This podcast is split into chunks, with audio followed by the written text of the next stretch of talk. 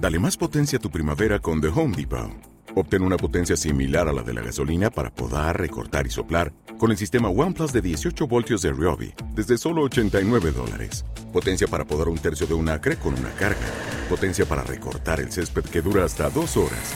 Y fuerza de soplado de 110 millas por hora. Todo con una batería intercambiable. Llévate el sistema inalámbrico OnePlus de 18 voltios de Ryobi. Solo en The Home Depot. Haces más. Logras más.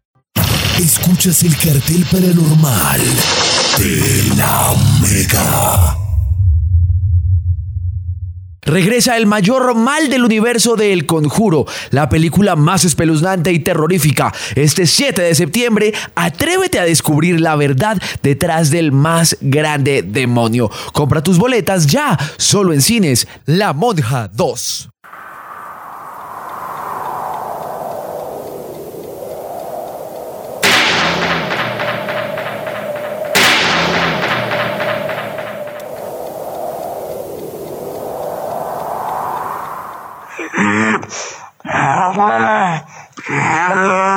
In italiano bello. Quella corona mi distrugge. Parla meglio, un bel italiano. Sei capace.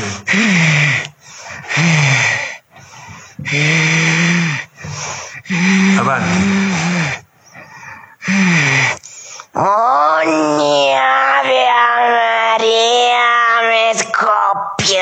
Cervello. È una preghiera semplice che non tutti fanno. Ma chi la fa si unisce alla vita di Cristo e di Maria. E a me mi scoppia il cervello sentire quella cantilena. Non lo sopporto.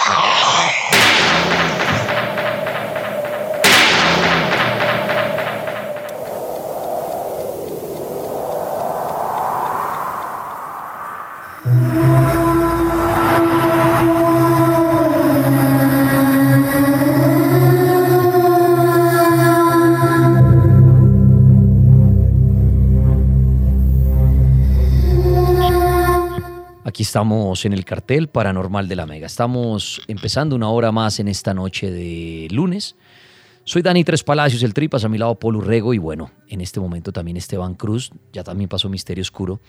Y hemos venido hablando de historias bien bizarras, bien aterradoras. Antes de seguir con Esteban, que tiene unos casos bien, bien terribles, eh, recordarles que la invitación en Bogotá para la premier de la monja será este miércoles, miércoles 6 de septiembre, 7 de la noche, Bogotá, Centro Comercial Mall Plaza.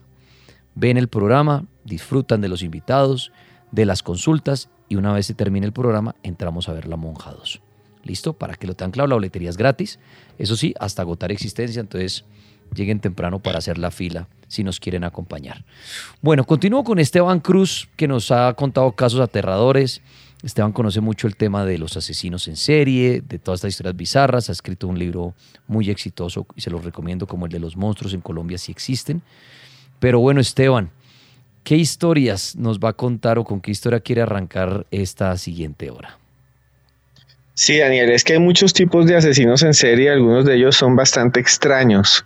Les había hablado la vez pasada de- del- asesino, asesino Año Nuevo y habíamos escuchado pues con Misterio Oscuro, con el señor Manjarres, unos que eran bastante extraños, ¿no? Bastante retorcidos.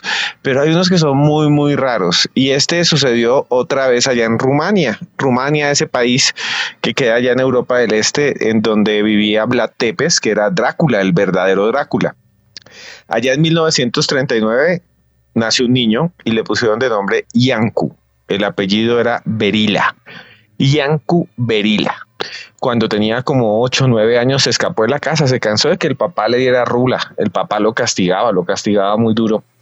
Él vivía entre el campo y entonces eh, se fue de la casa y empezó a caminar en esas ciudades rumanas que además Rumania en ese tiempo era un país comunista, tenían un dictador que se llamaba Ceausescu y la policía rumana era muy fuerte, entonces cuando lo veían en la calle eh, enseguida le daban pero duro, o sea, fue creciendo y aprendió, lo metió en una escuela técnica al estilo comunista en un reformatorio, así estos centros de resocialización y ahí aprendió panadería.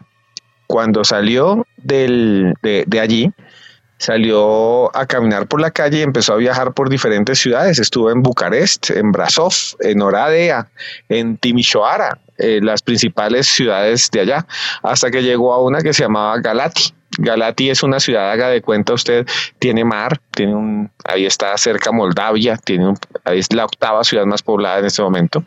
Y llegó allá a, a Galati y pasaba al frente de las panaderías, ahí estaban los panaderos de la ciudad. El pan rumano es muy famoso, es un pan diferente al nuestro, no es como el pan rollo, ni el mojicón, ni el pan pera, no, ellos tienen un pan duro ahí, súper macizo, que les encanta. Y entonces este señor, Jan Cuberila, llegaba y les tocaba la puerta y le abrían la puerta a los, los panaderos por la noche y le decían, ¿y usted qué quiere?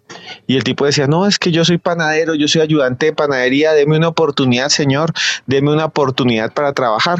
Lo dejaban entrar y le decían, bueno, muestre, a ver de qué es capaz. Y hacía unos panes y es que brutales. Ese muchacho hacía unos panes que todo el mundo decía, uy, ese pan hace un pan, pero es que es sabroso. Ese pan, mejor dicho, lo vuelve adicto a todo el mundo. Nos va a engordar a todos de lo bueno que es el panadero este.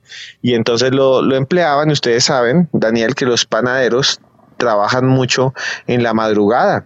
empieza a trabajar como a las 3 de la mañana o a las 4 incluso, porque el pan tiene que estar listo ya horneado tipo 6 de la mañana, incluso a las 5 tiene que estar el pan. Entonces este señor empezaba a trabajar hasta las 3 de la mañana y las primeras semanas todo bien. Qué panadero tan berraco qué panadero tan bueno este Jan Cuberil allá en los años 40 en Rumania, en una ciudad llamada Galati.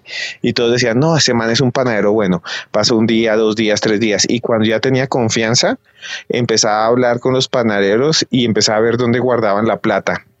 Y cuando menos se da cuenta, con los elementos de la misma panadería, con el rodillo, con las pinzas, con eh, el molino, cogía esos elementos, le decía al panadero que le había dado trabajo, venga, venga para acá que le voy a mostrar algo, y cuando se les acercaba, los agarraba y les daba, pero les reventaba el cráneo, les metía las pinzas entre el cuerpo, hacía cosas terribles, cogía el rodillo y les rompía todos los dientes, los degollaba con cuchillos, bueno, mataba a los panaderos y después se robaba toda la plata y se llamaba o le decían el asesino de panaderos o el panadero asesino porque solo mataba panaderos, no hacía nada más, matar panaderos y mató tantos panaderos que mató 20 y la ciudad se empezó a quedar sin pan porque ya no había panaderos. Al comienzo decían, ay, mataron uno, menos mal que no fui yo, ahora voy a vender más pan porque les tocó cerrar, decían los otros. Y decían, qué bueno, ay, mataron otro panadero, más porque voy a vender yo, hasta que al final casi no quedó ni un panadero y así los cogieron, lo metieron a la cárcel y lo pusieron a trabajar en trabajos forzados. Y muchos dicen que este señor, el panadero asesino, Yanku Berila, que murió en 1944, murió del castigo que le pusieron. Y es que el castigo que le pusieron fue trabajar hasta que se muriera. Eso fue lo que le pusieron los comunistas en Rumania y al final dicen que murió con los músculos completamente desgastados, con las manos completamente peladas, porque lo sentenciaron por haber matado a 20 panaderos a trabajos forzados hasta que se muriera. Esteban, ¿cómo es la historia? Que eso usted la contó acá y me gustaría volverlo a oír, si quiere de manera resumida, el que vendía mazamorra. ¿Se acuerda que, una vez cogió un hueco y salió la olla y salió la cabeza? ¿Cómo es eso? Sí, no, e, es que eso tiene que ver es con otro, con otro asunto que es bastante interesante y es con la brujería, ¿no?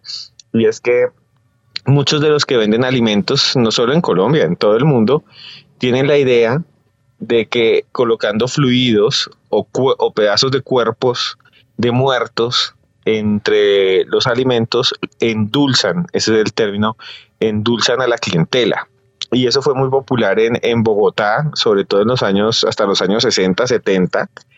que era que cogían y compraban un huesito, por ejemplo, del cementerio central, o le pedían a un enterrador, venga, páseme una falange, páseme una oreja de muerto, páseme un diente de muerto, páseme un pedazo de dedo del pie de un muerto, y lo echaban ahí entre el mondongo, lo echaban ahí entre la sopa.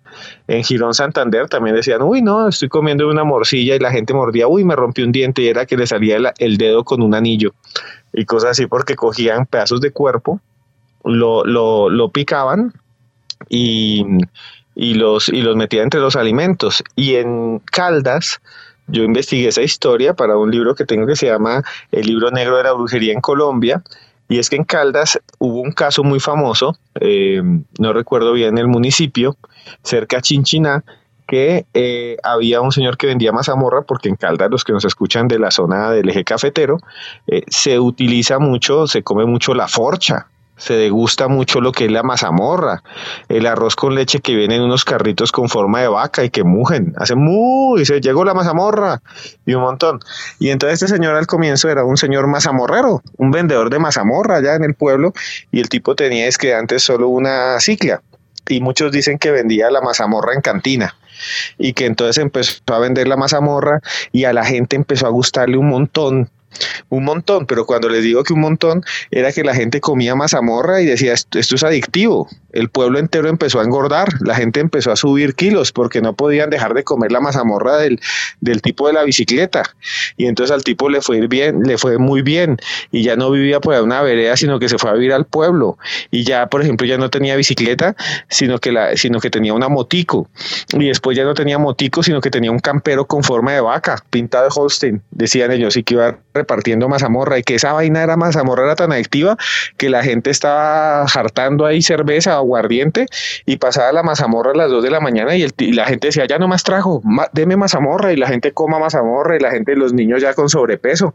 Y un día decían ellos, no, la gente en Guayabada ahí comiendo su caldo decía, uy, no, primero la mazamorra porque llegó la vaca esa del campero.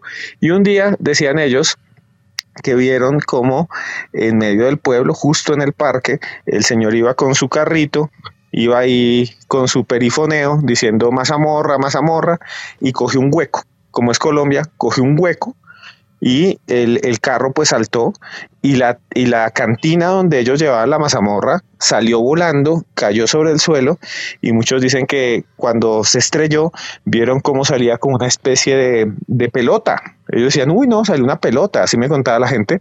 La pelota rebotó y cayó ahí contra un rincón y la gente dijo, qué raro, dentro de la mazamorra ese man traía una pelota. Y se acercaron y a la medida en que la mazamorra babosa empezó a bajar, se dieron cuenta que estaba lleno de como unas especies de gusanitos de gusanos y harto gusano, una gusanera. Se veían, dicen ellos, como remolinos de gusanos.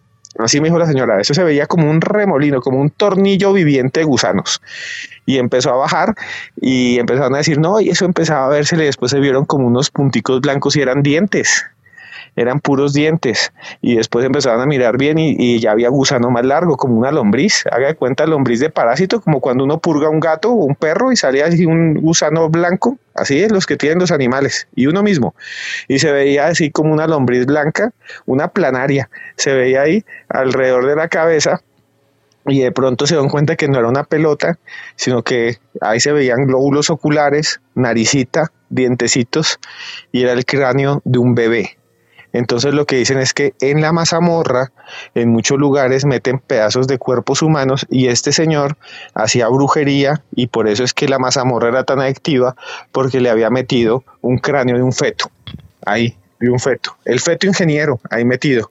El cráneo de un feto para que para endulzar a la gente. Y cuando lo descubrieron el tipo se tuvo que volar y no volvió al pueblo y dicen que sigue haciendo lo mismo por allá en el Putumayo o en el Caquetá.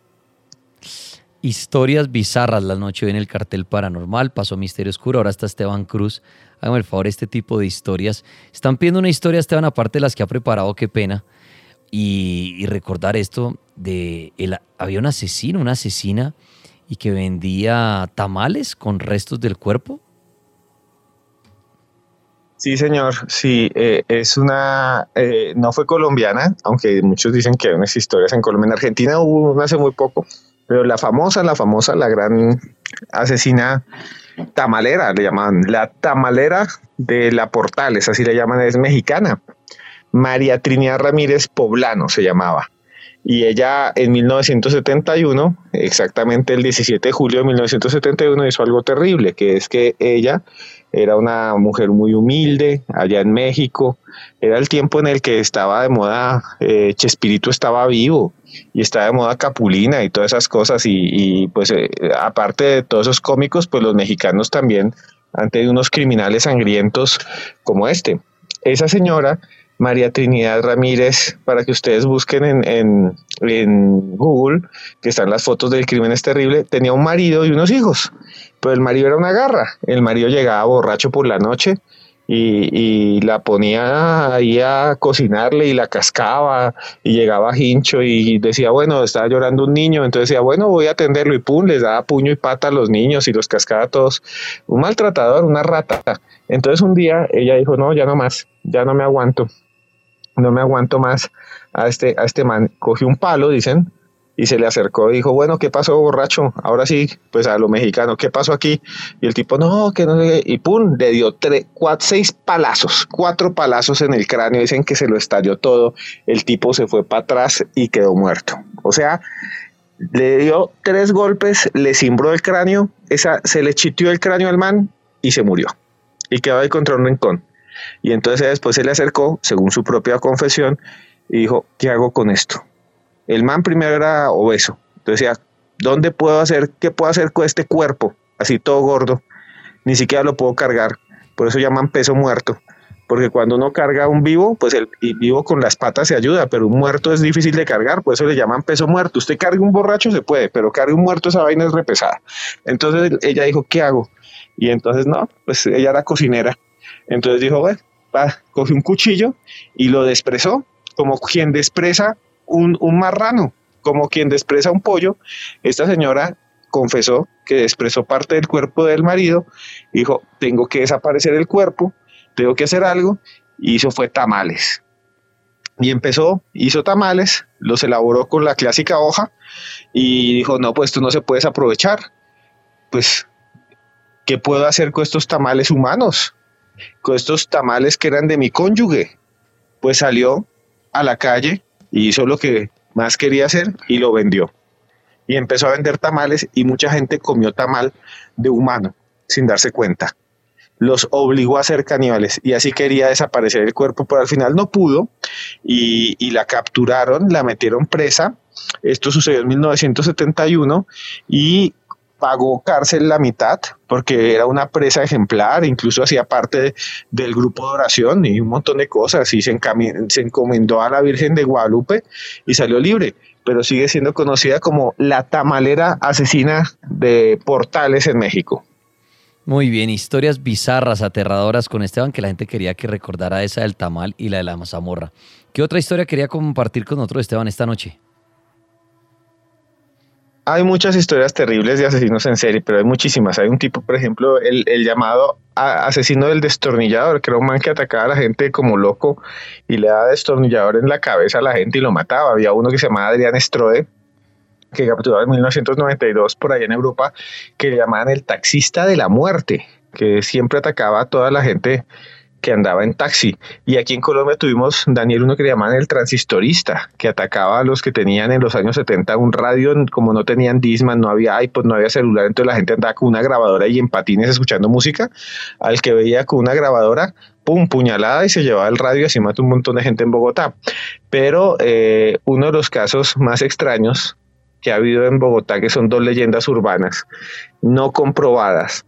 Hay una que se está comprobando en video, y otras noticias es la de un asesino, supuesto asesino, supuesto, vuelvo a decir, que ataca en Transmilenio que le llaman el dulcero. No sé si usted ha escuchado eso. No, ese no lo he escuchado. ¿Cuál es esa? Es un mito de Transmilenio eh, y lo cuento porque pues es una historia que a mí me llama mucho la atención y me han contado mucho estos días y es que dicen que se sube unas, un tipo a vender mentas y a vender dulces en Transmilenio que se sube allá y empieza y empieza a decir buenas, el primer aplauso es para Dios y empieza a decir así que ayúdenme todos y eh, estoy muy mal y entonces yo no robo a nadie y entonces pues mucha gente en Transmilenio y en muchos eh, transportes masivos del mundo es muy está muy cansa, muy cansado y no, no, no les pone atención y entonces dicen que cuando no le pone atención nadie a este señor que vende mentas que el tipo les ofrece y todo el mundo lo ignora de la rabia, dicen, y hay ya una nota de prensa ahí que lo capturaron hace unos años en un segundo ataque, saca un cuchillito pequeño y empieza a apuñalar a todo el mundo. Y le llaman el dulcero de Transmilenio, incluso la policía lo ha reseñado. Por allá hubo un vendedor de maní en Transmilenio también que mató a otra persona en el 2015, pero este caso es terrible. Y el otro, Daniel, que este sí lo han grabado esto en cámaras, que no es un asesino, pero es, es una de estas historias aterradoras que hay por ahí en Bogotá, es el famoso loco de la patecabra de Cedritos. No sé si usted ha escuchado eso. No, no, no, cuente, cuente de ese loco. De ese sí hay video y está y lo han grabado en varias pues, oportunidades. No sé si fue la noticia que salió y eso fue hace un par de semanas de alguien que decía que va por la calle y apuñala a la gente porque sí. ¿Es ese? Sí, ese, ese precisamente. Muchos dicen que es un potencial asesino en serie. Es el loco de la patecabra. Está grabado en tres oportunidades. El tipo anda por Cedritos. Le dicen el loco de la patecabra de, de Cedritos porque el man ve a alguien en la calle y lo ataca y le da una puñalada y sale corriendo.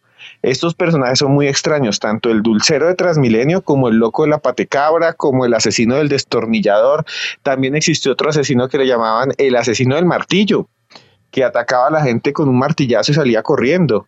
En India existió otro que se llamaba el Stoneman, el asesino de piedra, que nunca fue capturado y atacaba en Bombay en 1980 y algo, atacaba en Bombay en otra ciudad que se llama Mumbai, no, y en otras más, se acercaba a la gente que estaba durmiendo también y le lanzaba una piedra en la cabeza y los mataba. También hay unas historias muy interesantes de asesino del, el asesino del martillo, por ejemplo, de Las Vegas, un tipo que se acercaba a los habitantes de calle siempre con un martillo allá en, en Las Vegas, en Estados Unidos, y les pegaba un, como quien clava, mm, quien quiere meter un clavo en una pared, así cogía a la gente a martillazos. Y, y mataba habitantes de calle. Al final lo capturaron porque la policía eh, puso una cámara y un dummy. Eso es muy loco. La policía llegó y puso ahí un, maniquí y le puso una cámara y quedó grabado y pueden buscar el video del asesino del martillo de Las Vegas, que era un personaje que llegaba y se le acercaba y le pegaba un martillazo al, al maniquí, así lo capturaron. Su nombre era Sean Snyder. Sean Schneider, lo pueden conseguir. Esto fue en el año 2017. Pero Daniel, el más, el más raro que yo conozco, o sea, el más extraño, el más raro, la historia más bizarra que yo conozco de Argentina, es de un personaje que le llaman el asesino de cara de ángel. ¿Usted lo había escuchado? El cara de ángel, no. ¿Ese cuál es? ¿Ese es nuevo o, o viejo? Es viejo, pero es una historia muy loca. Se llama Carlos Eduardo Robledo Push. Carlos Eduardo Rodó Puch está vivo. Y él nació por ahí en 1952, está en la cárcel vivo. Lo que pasa es que él, cuando ya tenía como 20 años, era muy simpático. Le dicen que se parecía a Luis Miguel. Si usted ve una foto de Luis Miguel bebé, de Luis Miguel hijo, de Luis Miguel como de 20 años y una foto de Robledo Push, se parecen y decían que era muy atractivo, que tenía cara de ángel, por eso le dicen el asesino cara de ángel. Y todo el mundo veía, lo veía por la calle y decía, ay, tan lindo. Las niñas lo veían por la calle y decían, ay, tan lindo, parece un muñeco. Por en los años 70 eh, decían, uy, no, ese pelado es muy pinta, pero es que tenía cara de buena gente, se haga de cuenta ver un príncipe de los cuentos, iba caminando. También le llamaban el ángel de la muerte, le decían care ángel, le decían Carlitos, porque era un tipo muy pinta. ¿Y qué es lo que sucede que hacía? El tipo de un momento a otro, porque él era hijo de una señora alemana, y vivía en Buenos Aires. El papá era de una ciudad del norte que se llama Salta. Se fueron a vivir a Buenos Aires. Si no estoy mal, eh, en un barrio que se llama, en una zona que se llama Olivos. Ahí vivía él. Él dejó la universidad, era, parecía un ángel de verdad, parecía un seminarista y se fue con un compañero y empezó a robar y empezó a robar.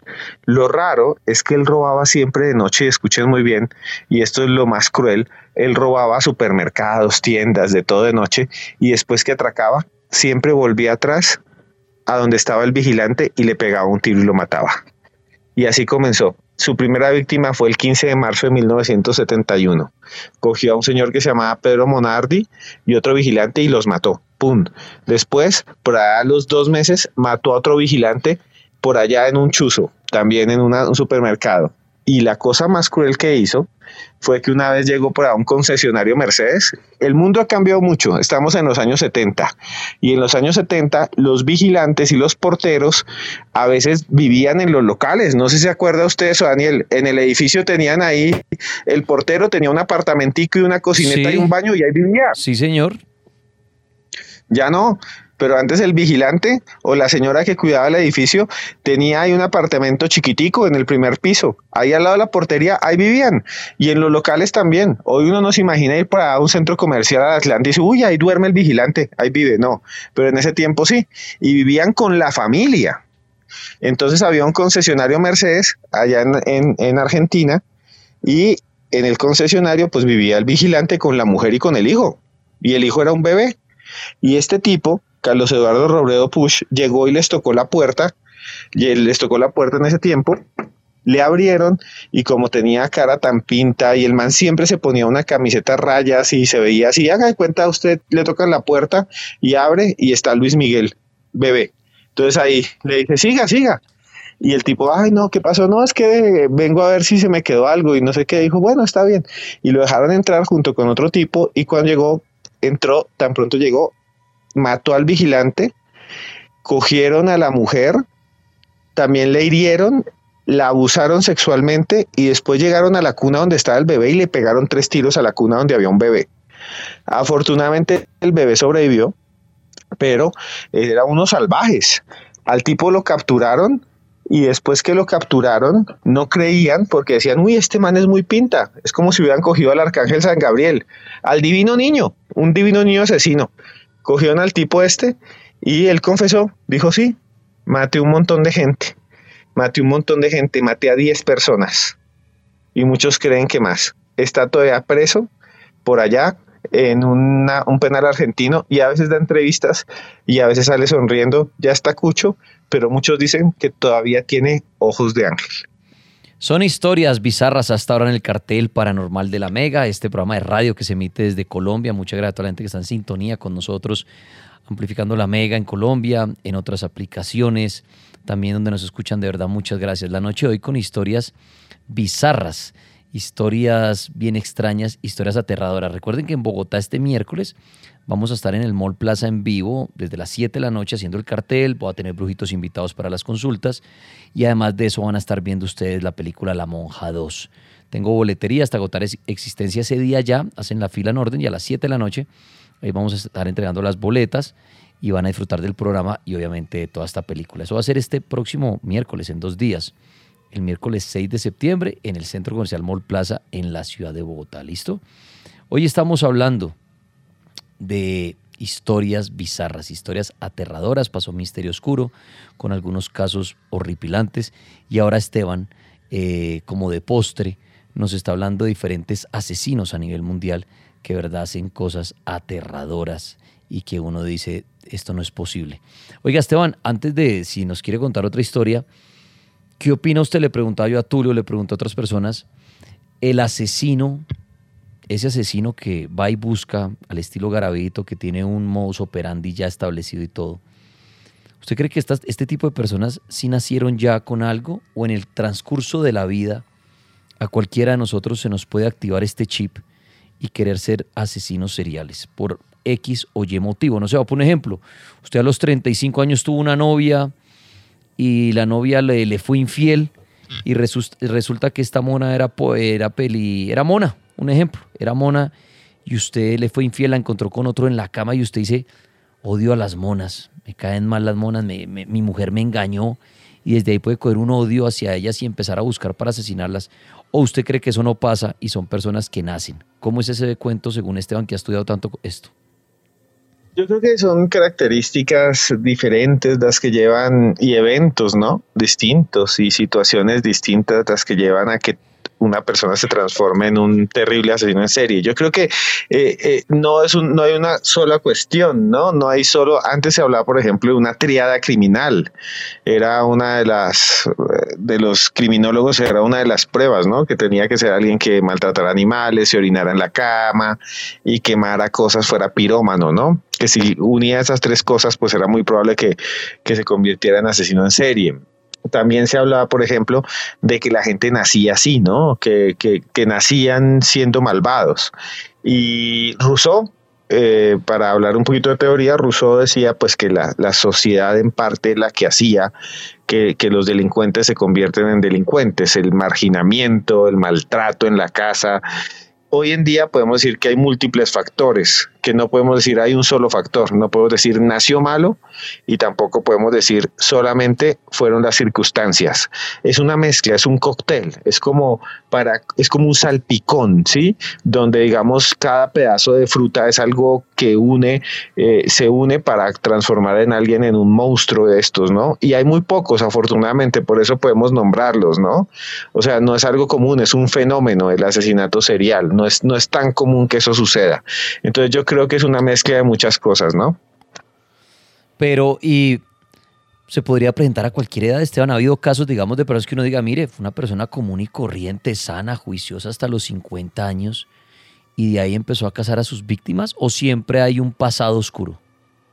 Sí, no, hay muchos casos eh, en los que hay asesinos en serie que em, empiezan a atacar cuando ya tienen 40, 50 años, ¿no? Han desarrollado durante toda su vida, por ejemplo, eh, por ejemplo, primero son violadores seriales o primero eh, habían sido asaltantes, ¿no?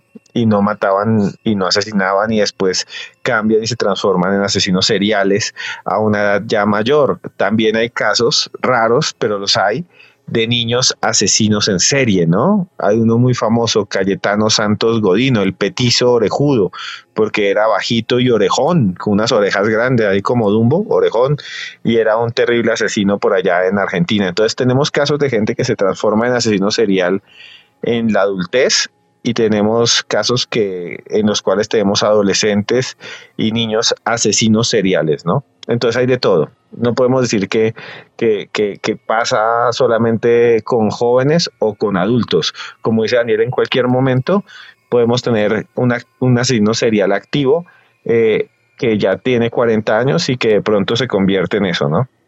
Así es, bueno, qué bueno. Pues no sé, Esteban, si quiera relatar otra historia o deja así por hoy y mañana con otro tema continuamos, como ustedes Esteban.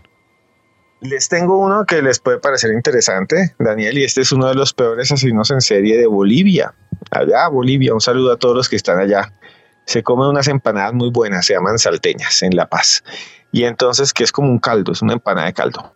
Y, y eso mismo comía este asesino en serie, que es famoso, le encantaban las salteñas se llamaba Ramiro Artieda. Ramiro Artieda es muy raro, este personaje Daniel, porque él era hijo de una gente con mucha plata, allá en La Paz. O sea, pero cuando hablo mucha plata, haga de cuenta el rico de donde usted vive, la persona más rica que conoce, pero por el triple. Era de los millonarios, millonarios, pero millonarios de La Paz, Daniel. Y entonces se le murieron los papás y él tenía un hermano que se llamaba Luis, Ramiro Artieda, tenía un hermano que se llamaba Luis, y lo mató. Muchos dicen que lo mató, pero logró encubrir bien las cosas, eh, se quedó con la plata, pagó abogados, fue su primer ataque, eso fue en 1920, se volvió millonario y con la plata, tenía tanta plata este señor que se fue a Estados Unidos. Imagínese irse a Estados Unidos en 1920, porque el sueño de él era ser actor el man quería ser actor de cine y se fue a Los Ángeles. Y allá en Los Ángeles estudió actuación y intentó ser actor y trabajó incluso como actor en algunas, en algunas películas, pero con unos papeles muy normalitos y no, al final fracasó y se devolvió a La Paz. Y cuando llegó a La Paz, dijo que era un famoso actor que había estado en Los Ángeles y demostraba a la gente las fotos y la gente se convencía y llevaba mujeres a su apartamento en La Paz, actuaba, actuaba, todo lo que aprendió, actuaba, las llevaba a su apartamento en La Paz y ahí las mataba. ¿Cómo sería de loco este señor? Que como era actor, a veces se vestía de monje y salía actuando como monje a la calle y así le decía a la gente y a las chicas, le decía, ay, yo soy un monje, ven, acompáñame, te voy a llevar a donde rezo. Y la gente los acompañaba y como era un actor era muy convincente y ¡pum! las mataba. Dicen que también se transformaba en muchos papeles, que se hacía pasar por profesor, por ejemplo. Así mató a una de sus víctimas que se llamaba María Pérez, en una ciudad que se llama Sucre, allá en Bolivia concretamente. Y él fue allá y se disfrazaba de profesor, se ponía gafas y decía, buenas, yo soy un profesor, cambiaba el tono y todo, se ponía barbas postizas y todo, y después las llevaba hasta un lugar y las mataba. Era un mago del disfraz, era como un camaleón, por eso le dicen el actor asesino. Su nombre era Ramiro Artieda los registros y las historias de él son increíbles porque muchos decían que a veces podía pasar por la calle y como hablaba inglés se hacía pasar por un extranjero y se echaba eh, se pintaba el pelo se echaba polvos y convencía a la gente que era un gringo y así los estafaba y los robaba y mataba gente al final una de sus víctimas el 9 de mayo de 1939 se escapó allá en Cochabamba y le dijo a la policía, lo cogieron, lo condenaron a muerte y fue uno de los últimos ejecutados en Bolivia. Lo cogieron y lo mataron en una prisión, lo fusilaron. Y antes de fusilarlo muchos dijeron que era lo que él quería decir y decía yo solo soy un actor, yo solo soy un artista y por eso le dicen el artista asesino o el actor asesino. Muy bien, es Esteban Cruz Niño que pasaba esta noche aquí a participar, a saludarnos con algunas historias. Finalmente, Esteban, oiga, eh, mañana vamos a tocar el tema de la selva, ¿quiere? Sí, señor. Tengan todos ahí los que están allí, que hayan tenido historias raras en la selva, en la manigua, que hayan visto seres extraños, monstruos. Hay muchísimos ovnis, que hayan visto duendes, que hayan visto a los famosos también eh, pelacaras, a los mochacabezas del Amazonas, que son unos seres que flotan, que hayan visto a los bufeos cuando se transforman en, en personas o en esos seres que dicen pequeñitos que tienen pies al revés otros dicen que hay unas tribus extrañas de grupos sin contactar, que eso sí es algo que es verídico, y muchos dicen que hay grupos indígenas extraños, otros dicen que hay por ahí un grupo de españoles que se perdió hace 500 años y ahora viven entre el monte y no quieren salir, otros que hay unas ciudades perdidas, Paititi, o por ejemplo El Dorado. Mañana vamos a hablar de eso y si ustedes tienen esas historias, pues no las cuentan aquí en el cartel, sí señor. Mañana, mañana va a estar interesante eso. Esteban invitado de los misterios de la selva, que en la selva hay mucha historia. Un abrazo a los militares que tienen muchísimas historias, o la gente que, que en el campo o crecieron en el campo. Historias. Están va a traer unas aterradoras, pero usted lo que Esteban para que mañana se agende si conoce alguna historia del campo. Pues le, le agradezco Esteban por pasar esta noche. Muchas historias, muchos asesinos nos trajo. Obviamente usted no puede faltar la noche hoy cuando se tocan ese tipo de historias bizarras. Muy amable. No, muchas gracias a usted y les recuerdo pues que yo tengo mis libros, uno es Los monstruos en Colombia si existen, que tiene una, una nueva tirada, digamos, está el libro 10 años ya, 10 años de aniversario, lo encuentra en cualquier librería, usted lo pide, Los monstruos en Colombia si existen y ahí está la historia de Garavito y, y cosas que nunca, nunca se han conocido de Garavito están ahí escritas, en Los monstruos en Colombia si existen. Y si les gustan mis narraciones, tengo un podcast, Daniel, en YouTube lo conocen como los audios de Cruz Escribiente. Usted escribe audios Cruz Escribiente en YouTube, así, audios Cruz Escribiente en YouTube, y ahí hay de todo, hay uno sobre Pablo Escobar, uno sobre Garavito, hay uno sobre que acabé de subir sobre un monstruo que sale, mucha gente dice que lo ve en, en un barrio que se llama Alcalá, aquí en Bogotá, que es como una especie de mujer que se peina las greñas y que flota y que tiene en vez de dedos unas uñas largas, largas, unas falanges que rompen los dedos y con eso se peina. Ahí lo subí, ahí está el testigo, en los audios de Cruz Escribiente en YouTube. Muchas gracias, don Daniel. A usted, señor Esteban Cruz Niño, que pase una feliz noche, muy amable. Ahí estaba este. a usted, viejo Esteban. Bueno, si alguien quiere participar en estos últimos minutos restantes, opinar del tema, alguna historia, relacionado al tema de los asesinos seriales o algo, me lo puede hacer saber de pronto en el chat de TikTok, que ahí estoy conectado. Eh, o puede llamar al 601-288-418 porque me quedan unos minuticos y puedo darle la oportunidad a alguien de opinar o participar.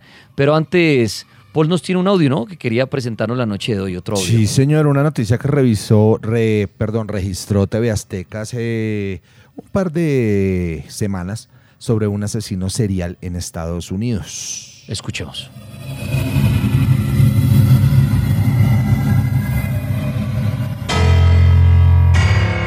Rex Hurman, un arquitecto de 59 años que vive en Massapequa Park, en el estado de Nueva York. A simple vista parece un hombre normal, está casado y tiene dos hijos, pero como dice el refrán, no todo lo que brilla es oro.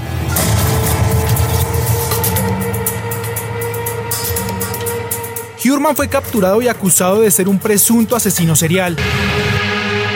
Todo inició en 2010 con el reporte de una mujer desaparecida. Durante la búsqueda, hallaron una historia de terror que conmocionó al país.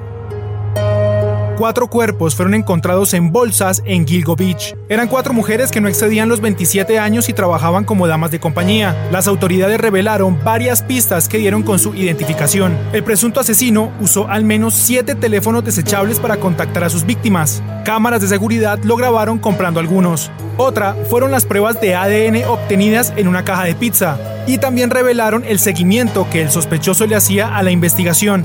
Lo más tenebroso es que también buscaba fotos de sus víctimas, sus familiares y contenido sexual de tortura. Un perfil difícil de creer para sus vecinos en Massapequa Park. Se le acusa de tres de los cuatro asesinatos. El resto aún está por determinar. Pese a la evidencia demoledora, el sospechoso no aceptó los cargos. En total, 11 restos fueron encontrados, incluyendo un hombre y un niño. Hurman es el único capturado por este caso después de 12 años. Por ahora está en prisión sin libertad bajo fianza. En esta historia hay dos cosas ciertas. La primera es que solo es el comienzo, y la segunda es que las familias de las víctimas siguen esperando justicia.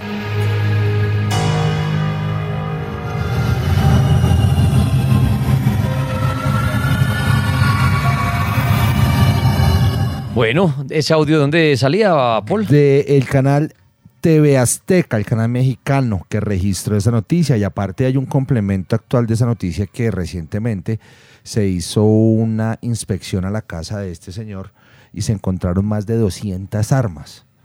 Entonces, pues son como pruebas que se van recopilando para poder llegar a encontrar si se encuentra culpable este señor de las muertes y los asesinatos que nos contaba nuestro amigo de TV Azteca anteriormente.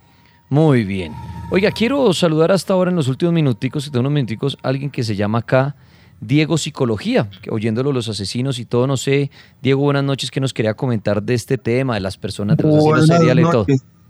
Buenas noches. Buenas noches, Daniel. ¿Cómo vas? Placer volverlo a saludar después de muchos años. Una vez nos encontramos en el Acuaparque de la Caña hablando de licantropía. Eh, bueno, primera que todo, sobre el tema de los asesinos, es importante aclarar, yo soy licenciado en psicología y especialista en psicología forense. El tema de los asesinos es bien complejo. En un momento por Lambroso se creía que había una fisionomía del asesino, donde se hablaba de orejas grandes, cráneos en forma de cono y demás. Luego se descartó. Actualmente se denota que todos los asesinos tienen un patrón a nivel de la fisiología cerebral, es lo que es la hipertrofia del córtex prefrontal, que es lo que nos ayuda a nosotros con el control de los impulsos.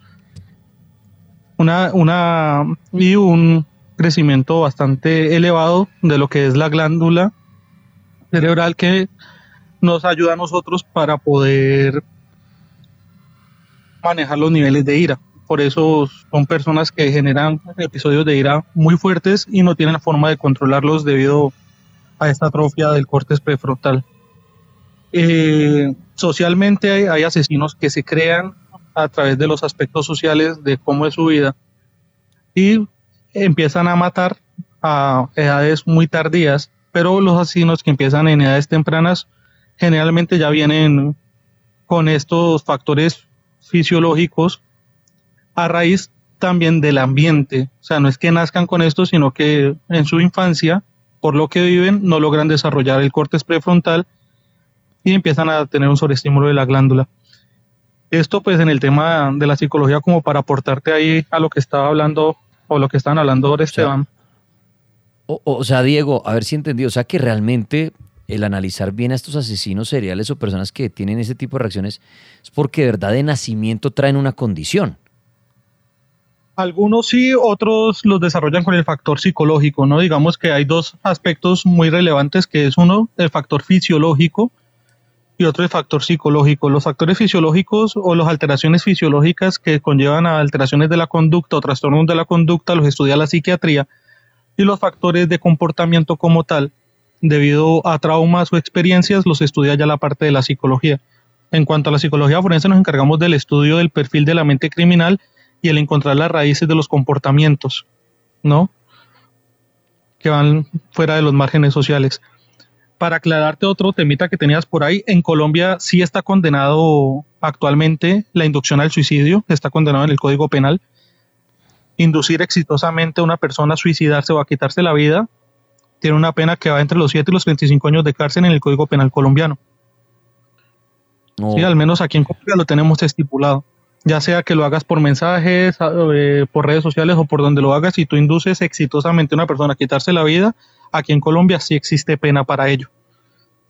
Perfecto, muy bien. Pues Diego, oiga, otra última preguntita, Diego, cualquier persona en un momento de ira, ya no de tema fisiológico nacional en serie, sino en un, en un momento de ira, también un trauma o también algo de nacimiento puede llevar a una persona a reaccionar bruscamente con alguien hasta querer matarlo, o no sé, toquemos el tema de la infidelidad, por ejemplo. Sí, claro, eso se llaman episodios de fuga. Exacto, o la persona que le choca en el carro y se baja y, arma una pelea, o en un bar que lo empujan a alguien sin querer y se voltea y empieza con la otra persona hasta matarla. ¿Eso le puede pasar a cualquier persona? ¿O, también hay condiciones?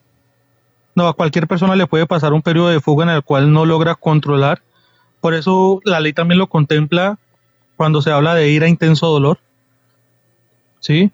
Que es cuando una persona a raíz de una reacción emocional mata a otra, sin embargo no es premeditado, no es anticipado y no es algo que esté relacionado con la conducta normal de la persona.